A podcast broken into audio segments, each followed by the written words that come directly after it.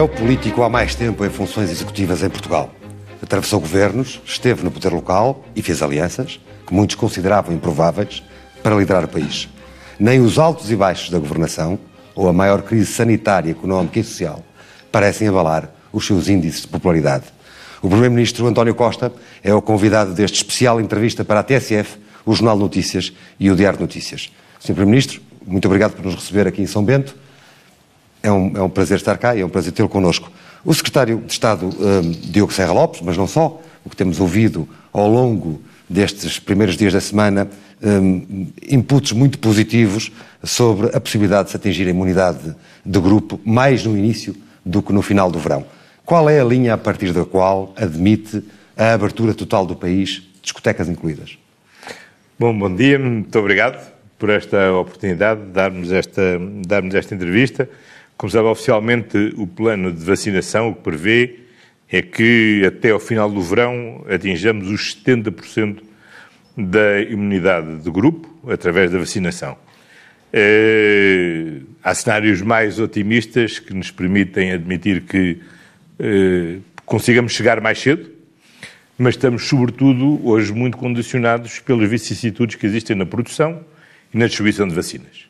Eh, a parte que nos compete, que é a parte de recepção, armazenamento, de distribuição, criação dos pós-vacinação rápida, isso está tudo montado.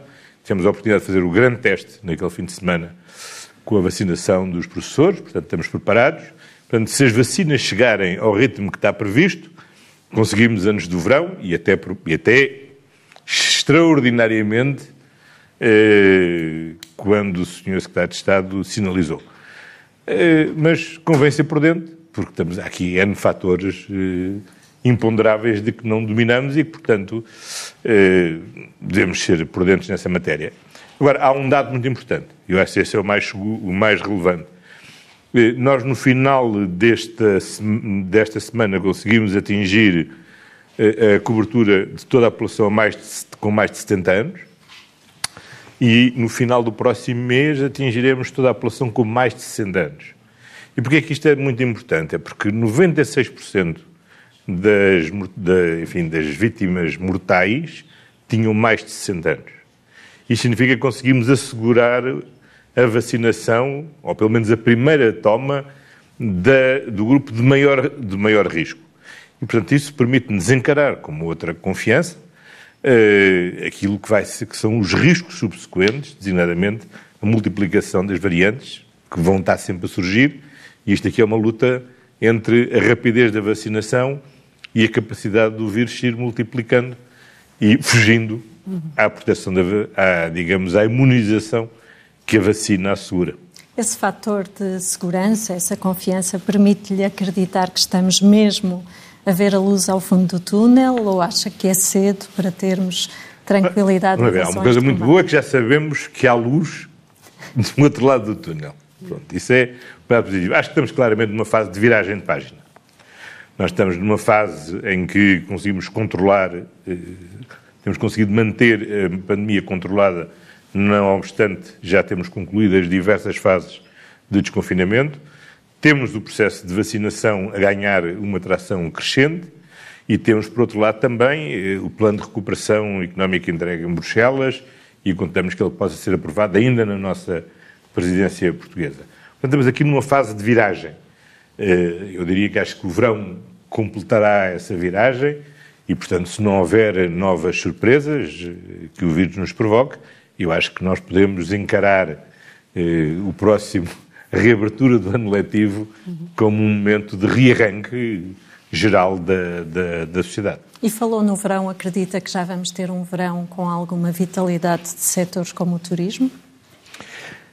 Vamos ver, o turismo, o ano passado, eh, teve, uma, obviamente, uma quebra gigantesca, eh, sobretudo da procura externa, mas teve um grande dinamismo na procura interna e, sobretudo, destinos turísticos que habitualmente são menos procurados tiveram crescimentos eh, interessantes. Hoje as pessoas procuram zonas onde há menos aglomeração e há mais diferenciação, e por isso zonas como as zonas do interior, as zonas que têm oferta de turismo de natureza, até foram zonas que tiveram uma bom, uma, um crescimento até muito interessante no verão, no verão passado. Vamos ver, eu acho que não haverá a normalização do turismo à escala global, seguramente antes de 2022, 2023. Vai ser uma retoma eh, progressiva, as pessoas vão ter ainda receios, o nível de vacinação não é o mesmo em todas as zonas do mundo, eh, e portanto, uma coisa é a Europa, sim, que eu acho que vai chegar ao final do verão com essa imunidade de grupo, eh, mas depois há, há todo o resto do mundo não é? Portanto, toda a dinâmica da viagem, da confiança, eh, isso vai levar algum tempo, infelizmente, a retomar, mas eh, iremos, iremos retomar e, e um país que foi três anos consecutivos considerado o melhor destino turístico do mundo, só tem razões para estar confiante quando a confiança voltar, tudo aquilo que nos fez ser o melhor destino turístico do mundo continua cá. Eh, a beleza de Lisboa, a beleza do Porto, a beleza da nossa natureza, a excelência das nossas praias, está cá tudo e, portanto, eles voltarão. E o fim do estado de emergência pode dificultar o combate nestas uh, próximas semanas, nomeadamente medidas como o controle de fronteiras ou, se for necessário, voltar a proibir circulação entre conselhos? Acredita que ver, os toda... instrumentos jurídicos são suficientes? A ver, eh, nós temos adequado as medidas à gravidade da pandemia, o que tornou desnecessário manter o estado de emergência foi o entendimento que nesta fase da pandemia as medidas mais constringentes e que podiam não estar cobertas pela Lei de Bases da Proteção Civil e pela Lei de Saúde Pública eh, já não eram necessárias. E por isso, eh, algumas dessas medidas, como a proibição de circulação entre conselhos, é possível fazer com base no, no quadro legislativo que está em vigor. Eu recordo que a primeira cerca, antes do estado de emergência, a única cerca sanitária que foi, que foi imposta foi a do OVAR, foi ano de estado de emergência. Uh, há medidas de restrição que têm sido adotadas uh, fora do, do, quadro do estado de emergência. Nós, veja bem, entre setembro e janeiro adotámos sucessivas medidas de restrição, desde até na fase do estado de calamidade, na fase do estado de alerta, etc., sem estado de emergência. E as pessoas, sobretudo, têm tido um enorme bom senso Poucos casos têm ido a tribunal, mas todos os casos em que foram a tribunal, o Estado ganhou. As regiões autónomas não, mas o Estado ganhou em todos, as, em todos, os, em todos os casos. Portanto, acho que há uma grande consciência. Não sei se recordam como foi, logo no início, a evacuação dos portugueses que estavam em um ano e vieram, e os juristas fizeram uma enorme discussão se era possível ou não era possível, a pegar com base na lei de saúde pública o confinamento eh, sanitário e as pessoas, os próprios, assinaram voluntariamente uma declaração a dizer que aceitavam, porque obviamente tinham consciência do risco que comportava para a saúde pública. Então acho que as pessoas têm tido um enorme bom senso na compreensão desta situação e acho que vamos viver assim. Mas Senão... o que o Sr. Primeiro-Ministro está a dizer é que no futuro poderá haver decisões conselho a conselho e mesmo sem estado de emergência decretar-se o fechamento de algumas das regiões mais complicadas em termos de contágio. Ver, o, aquele, aquela matriz que nós temos tido, que fixamos para regular as medidas de desconfinamento e de reconfinamento, uhum. conselhos que já tiveram que voltar para trás, quer há 15 dias, quer esta, quer esta semana, e porventura no futuro, porque eh, esta pandemia é dinâmica, como nós sabemos, eh, as medidas que são previstas estão cobertas pela legislação ou pela Lei de Base da Proteção Civil ou pela Lei de, de, saúde, de saúde Pública e adotaremos sempre que elas forem necessárias. Obviamente o que desejamos é não ter que as, que as adotar e que Portanto, possamos ir admite libertando. outra vez o travão, o travão de mão, que é uma expressão sua. Sim, e tão pontualmente quanto possível, mas sempre que, mas sempre que necessário. Eu acho que é algo que toda a gente compreendeu, é que eh, em janeiro fomos todos surpreendidos com a variante britânica e, e depois vimos as consequências. Ora, ninguém nos garante hoje que não haja uma variante eh, britânica 2, Lisboa, Porto, Coimbra, eh, não, não, importa de onde, que de repente nos surpreenda. Portanto, nós temos que ter as medidas e temos que ter a atenção necessária, é que não obstante avançarmos na vacinação, de hoje as pessoas estarem mais conscientes, obviamente, dos perigos, não podemos relaxar, porque se relaxarmos, há uma coisa que é fatal e que sabemos, é que, obviamente, a pandemia volta a, a disparar. temos conseguido, neste mês e meio quase já de medidas de desconfinamento, ir cumprindo o desconfinamento que eu designei de a conta-gotas, eh, sem que as coisas se descontrolem.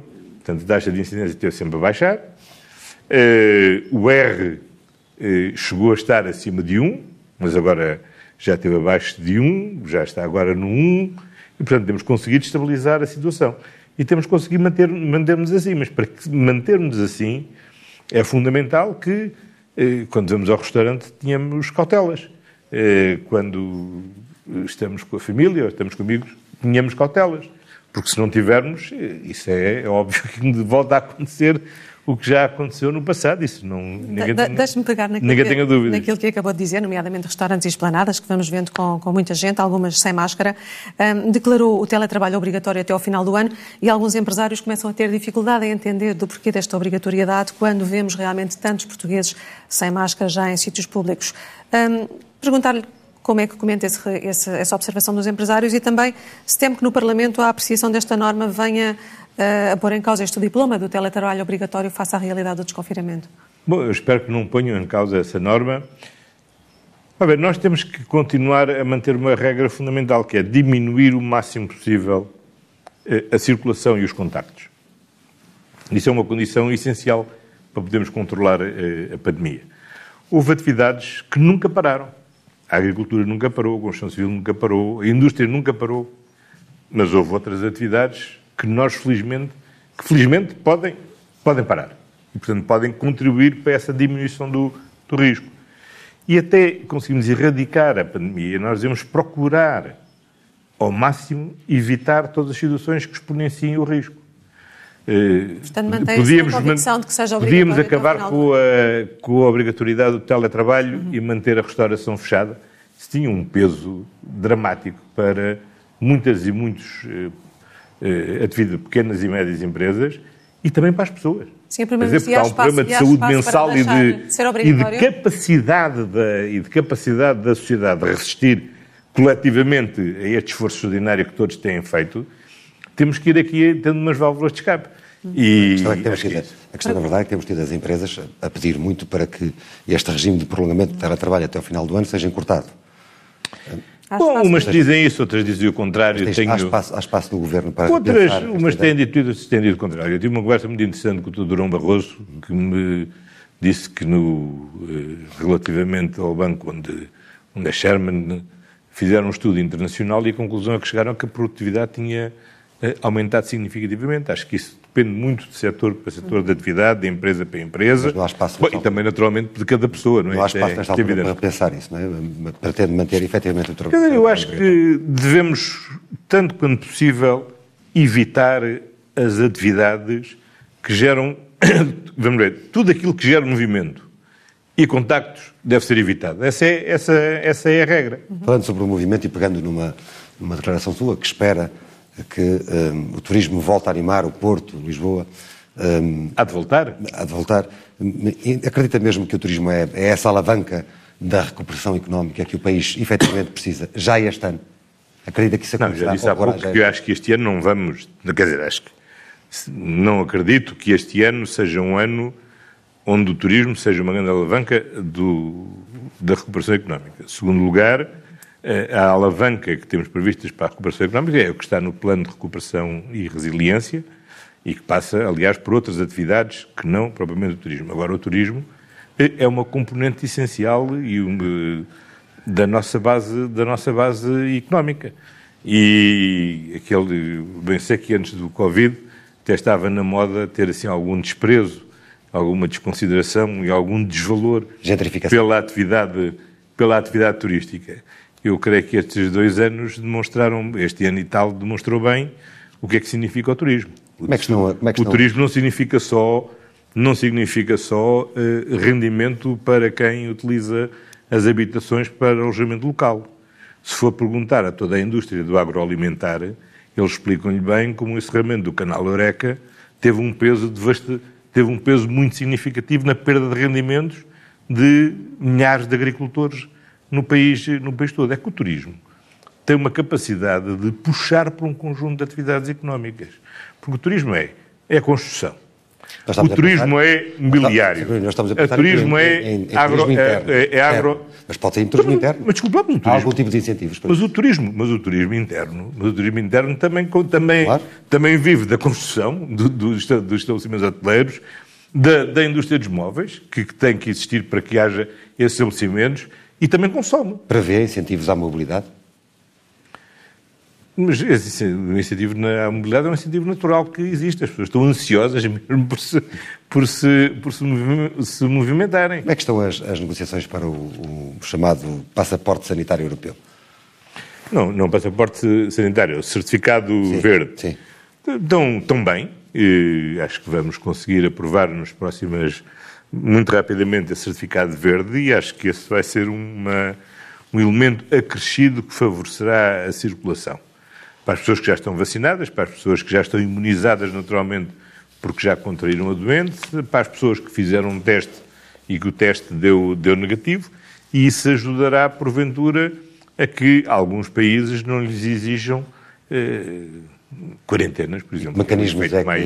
é que estão a ser criados e é que estão a ser criados para evitar, por exemplo, a discriminação entre vacinados e não vacinados?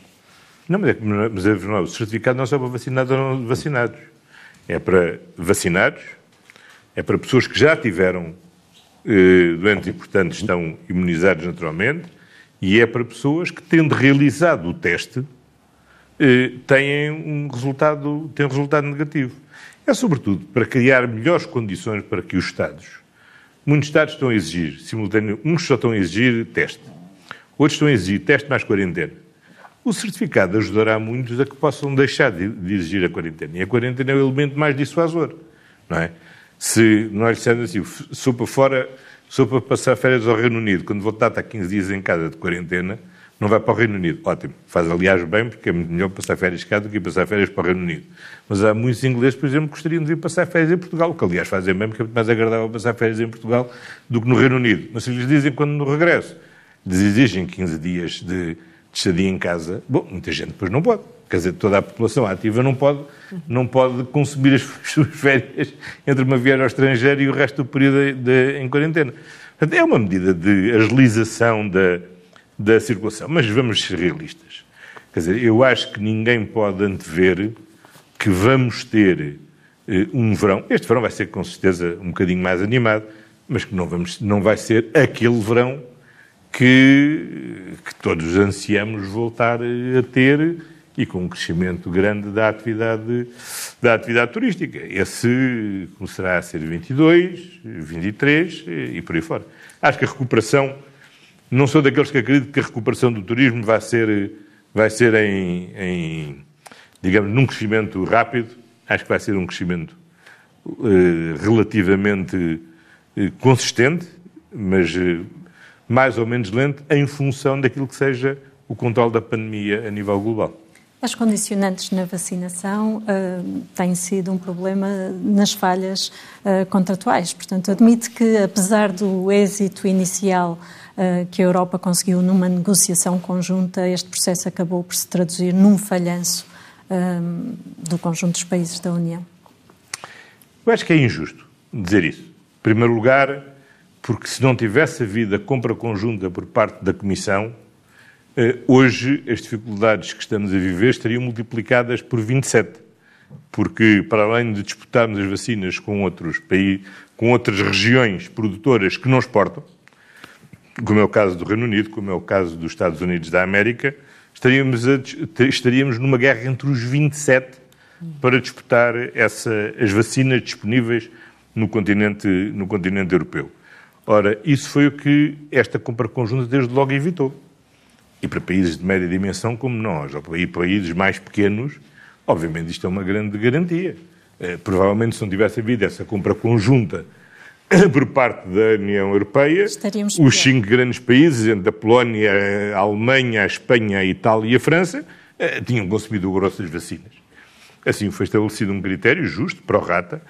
Eh, como, como se sabem, como houve uma compra, como nem todos os países compraram a mesma percentagem das mesmas vacinas e muitos países, porque eram mais baratas, investiram sobretudo nas vacinas da AstraZeneca, estavam e estão ainda com um atraso significativo no seu processo de vacinação, e foi possível até que na, na negociação complementar que a Comissão Europeia fez da aquisição de mais 10 milhões de vacinas, termos conseguido uh, fazer aprovar uma proposta da presidência portuguesa que assegura que assegurou uma redistribuição que não fosse pró-rata com base na, na população, mas que reservasse para os países que tinham menos Pfizer e mais AstraZeneca uma dose complementar de forma a que pelo menos 50, nenhum, todos os países tivessem pelo menos 50% da sua população vacinada eh, durante, durante o verão.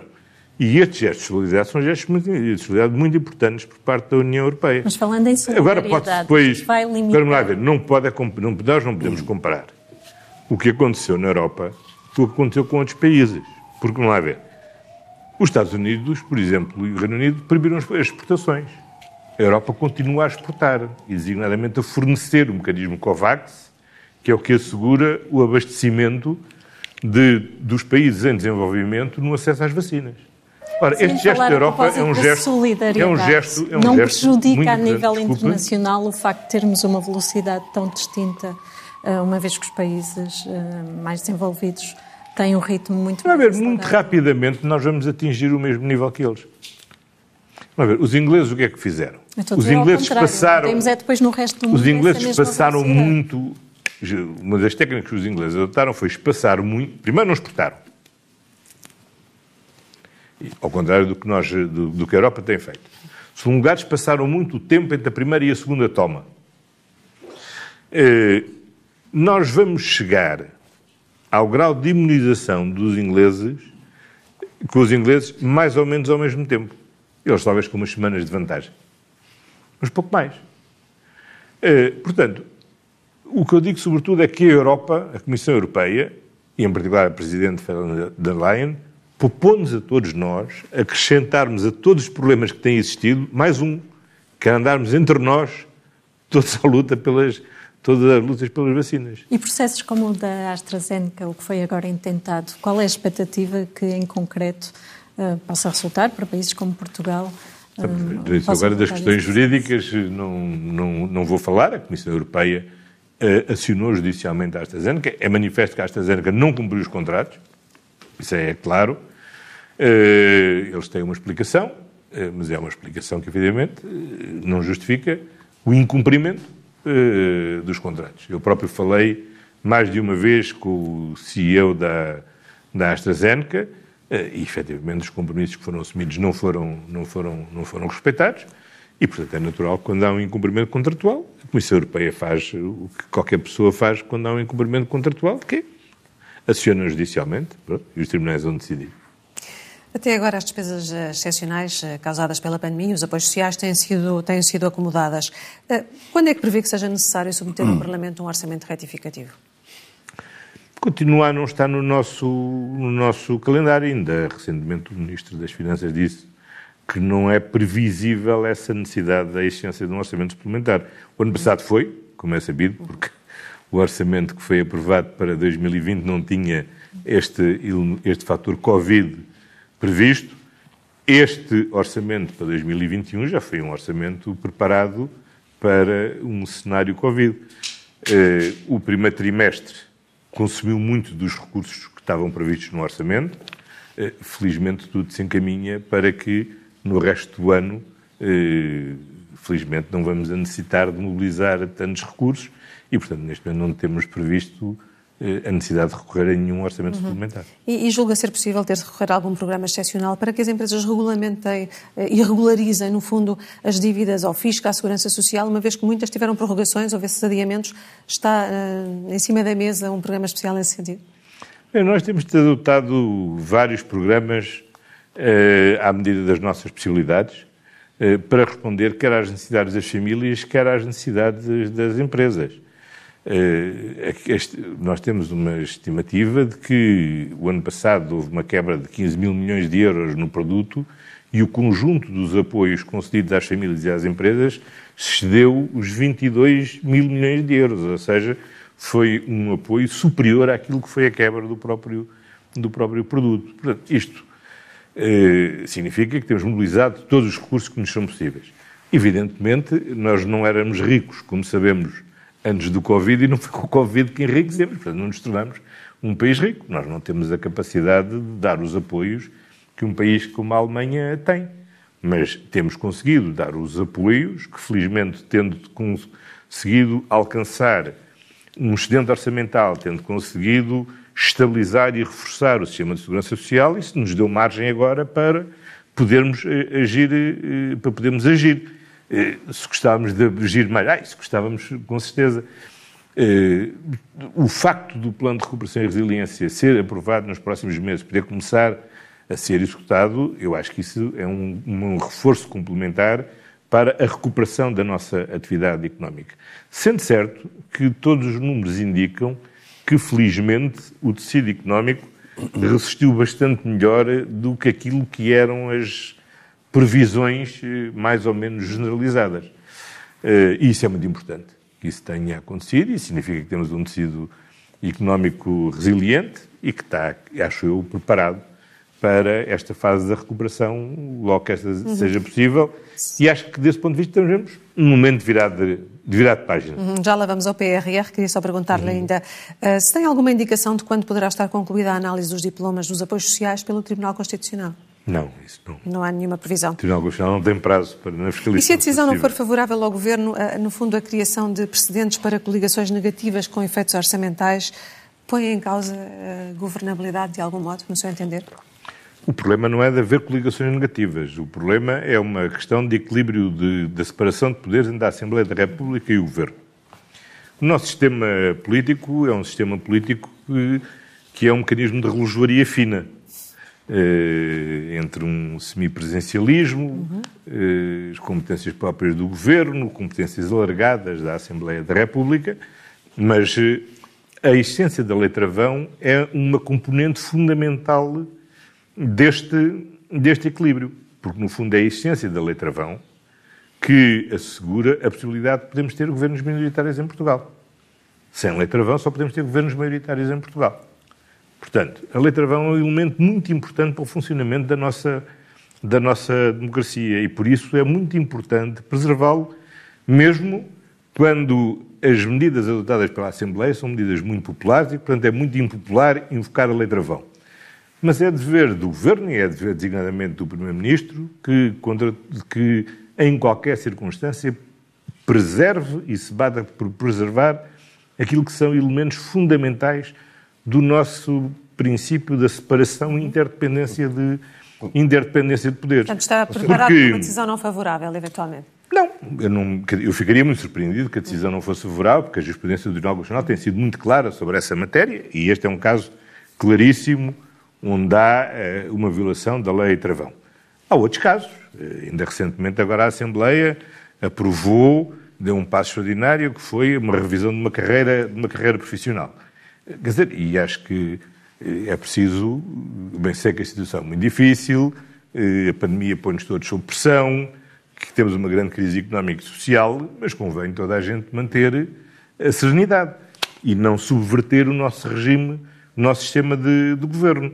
Eu creio que ninguém deseja, no futuro, termos um sistema de governo da Assembleia e em que os sindicatos, em vez de virem negociar as carreiras profissionais e os aumentos salariais com o governo, passem a ir negociar para a Assembleia da, passa a ir negociar para a Assembleia da República. Seria um enorme sossego para o governo, mas acho que seria um desastre para o país, para ser, para ser sincero. E, portanto, eh, eu acho que o nosso sistema de governo tem provado bem, desde 76 até agora, eh, sobretudo desde 86 para cá, eh, acho que encontramos um, um, ponto de equilíbrio no funcionamento do nosso sistema de governo, não o devemos perturbar por causa desta, desta crise. O e, e, o Executivo é o Executivo e é, e quem, e é o O Primeiro-Ministro receia, receia uma crise séria, hum, uma crise política séria na negociação do próximo Orçamento de Estado?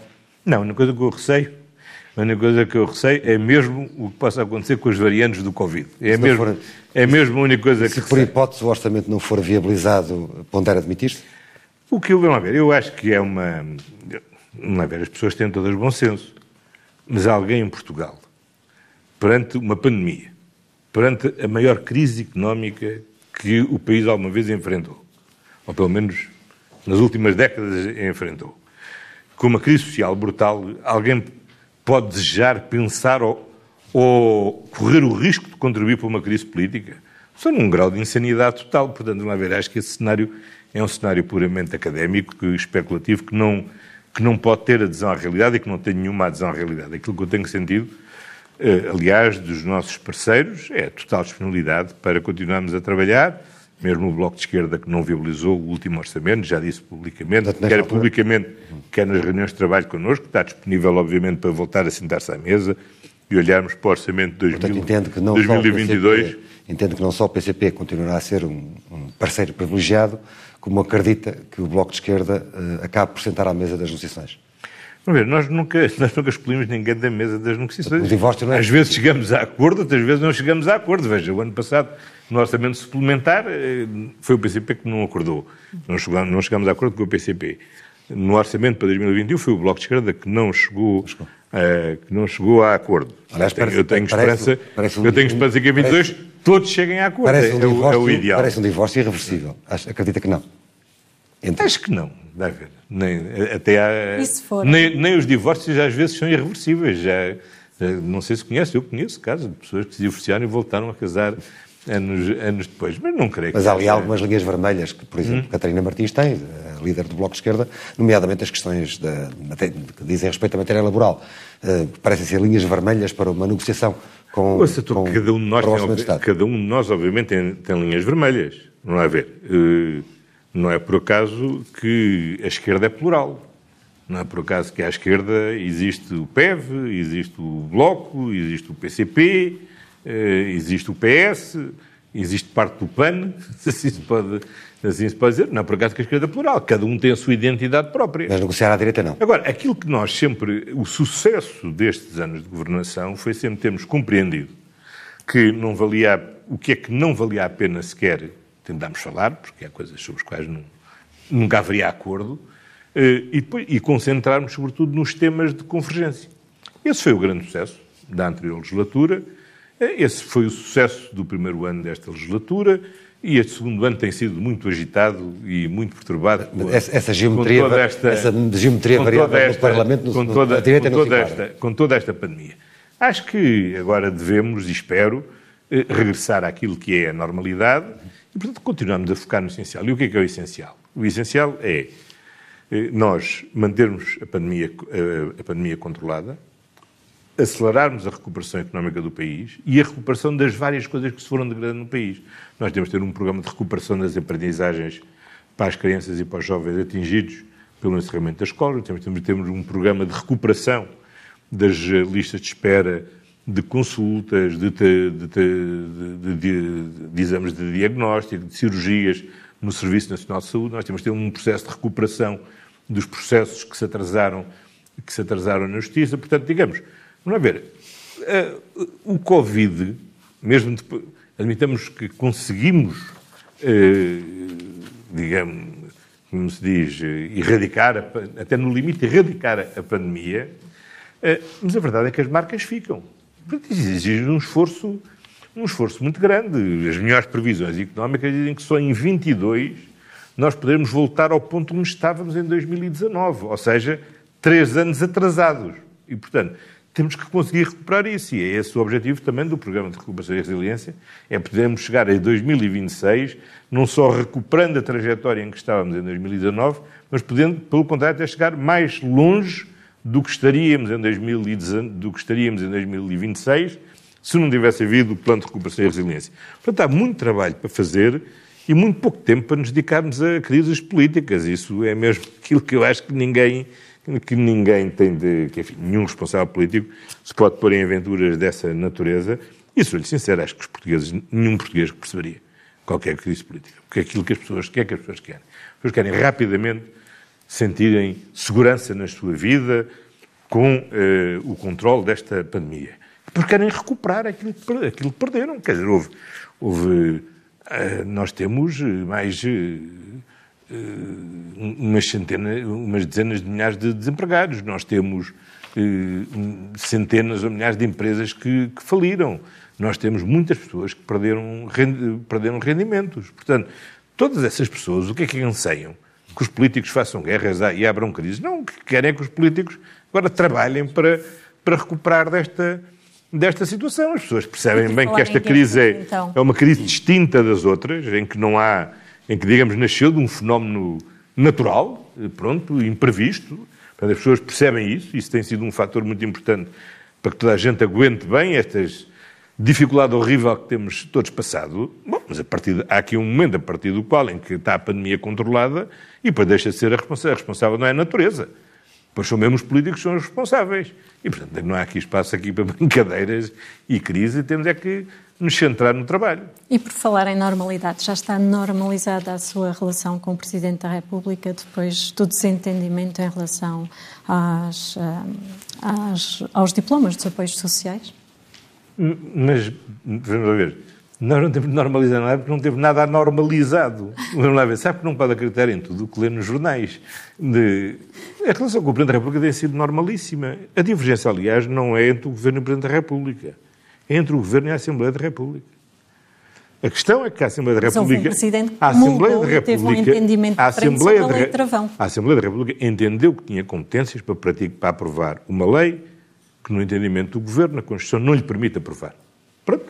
E colocámos a questão no Tribunal Constitucional, lá está. E um não, constitucionalista não tem, entendeu não tem drama, não tem drama, não tem drama nenhum.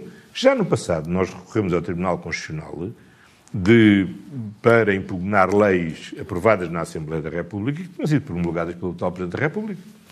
Uh, Estou-me a recordar de um, um caso que teve a ver com a colocação dos professores num diploma, não sei se recordam, que a Assembleia da República aprovou sobre colocação de professores. Custou milhões ao Estado eh, esse diploma da Assembleia da, da, da, República e o facto do Tribunal Constitucional não ter julgado a tempo e horas, como era seu dever, essa, essa, esse recurso do, do, do, Governo.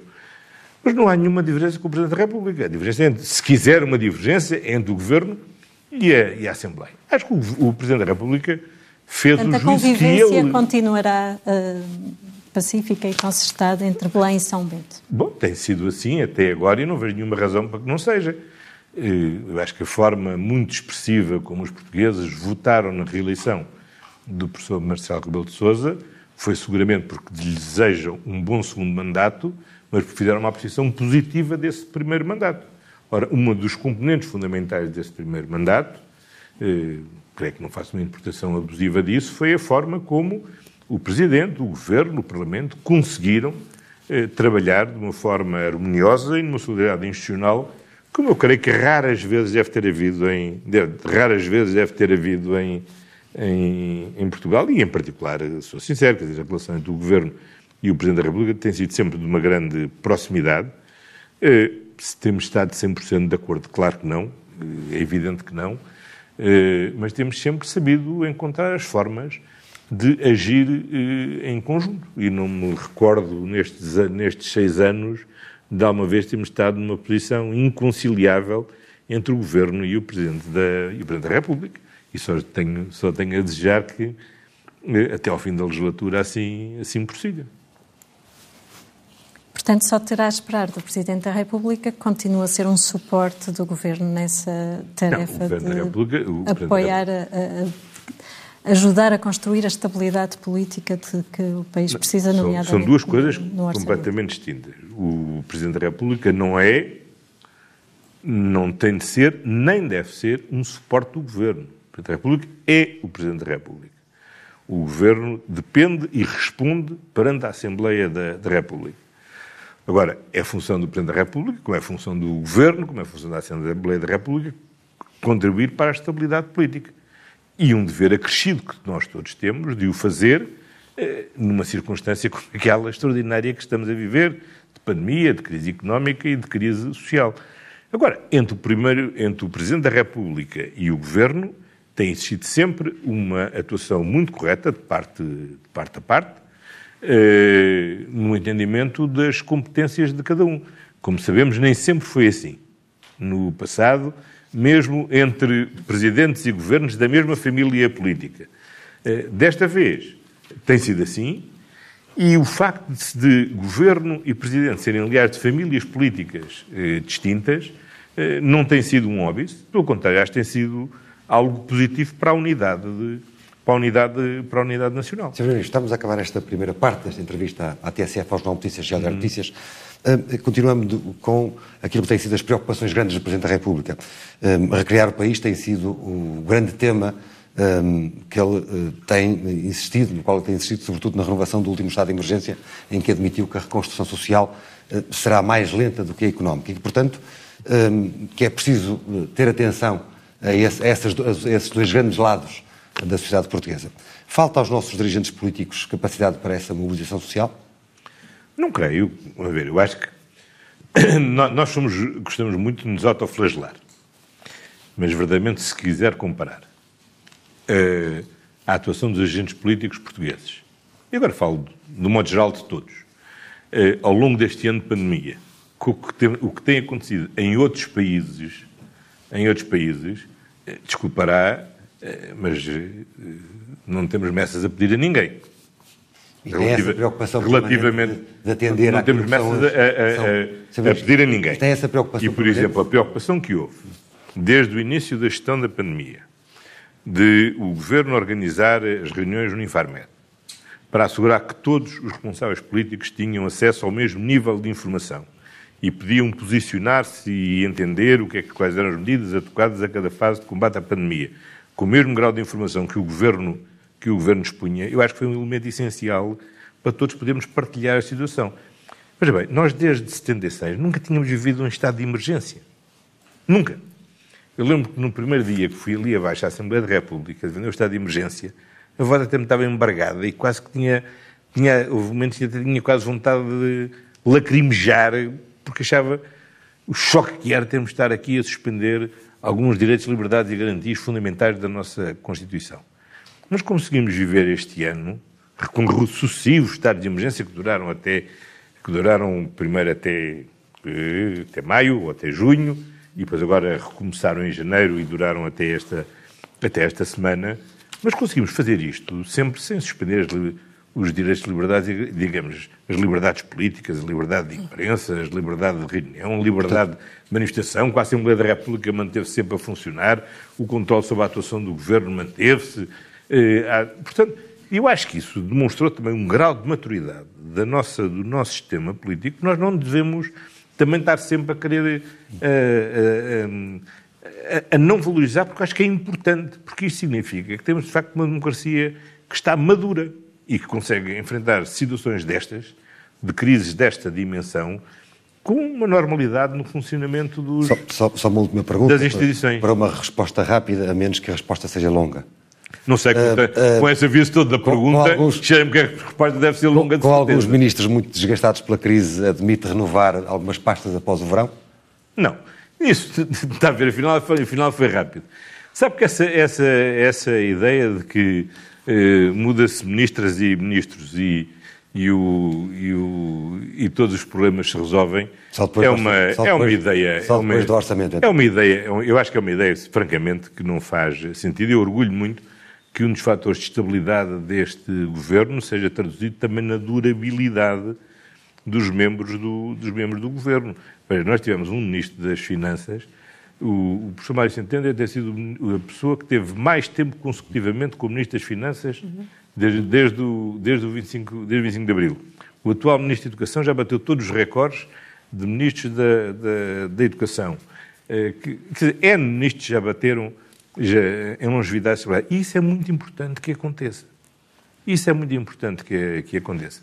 Bom, houve ministros que tiveram que mudar por esta ou por aquela, por esta ou por aquela razão, e, e pode acontecer, obviamente, no futuro, mas eu não sou grande defensor dessas, dessas mudanças. Sabe que isto na, a política não pode ser como naquelas equipas de futebol em que se muda o treinador para dar uma chicotada psicológica. Isto não, isto não é assim. E depois há, sobretudo, umas até, pastas. Até, até porque treinador é o seu primeiro-ministro. Não, e depois há umas pastas Há umas páginas, eu vejo muitas vezes que dizem, ah, o Ministro da Administração Interna, isto e aquilo. Eu já fui Ministro da Administração Interna. Uh, Inês Cardoso conhece bem aquele Ministério. Você vai àquela galeria de, de, do corredor do, do, do, do, Ministério da Administração Interna e vê a taxa de mortalidade política dos Ministros da Administração Interna.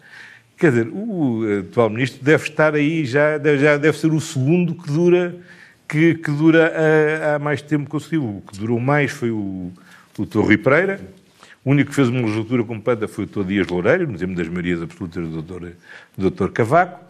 O resto é tudo. Do, é, é, uma, são, sabe que são, já, são, já, já são foi, ministérios. Foi, foi, claro na sua resposta. São ministérios, um... são ministérios. Portanto, essa coisa de estar a dizer, ah, os ministros saem e a coisa muda. Não muda. O problema é, vamos ver, há áreas da governação que são áreas sempre terríveis. São sempre áreas de fustigação permanente. E isso não se resolve, isso não se resolve mudando de ministros, resolve-se pelo contrário, com muita resiliência, muita persistência eh, e fazendo, e fazendo, e fazendo trabalho, ou seja, e quem vem para o governo tem que estar eh, preparado para, para os dias bons, para ter aquelas pastas simpáticas, onde sempre corre tudo bem, e para estar naquelas pastas onde é sempre difícil, onde mesmo quando corre bem, parece sempre correr mal. Muito obrigado. Portanto, muito obrigado por esta primeira parte é? da entrevista à TSF ao JN Notícias. Nós voltamos uh, amanhã para esta segunda parte, amanhã domingo.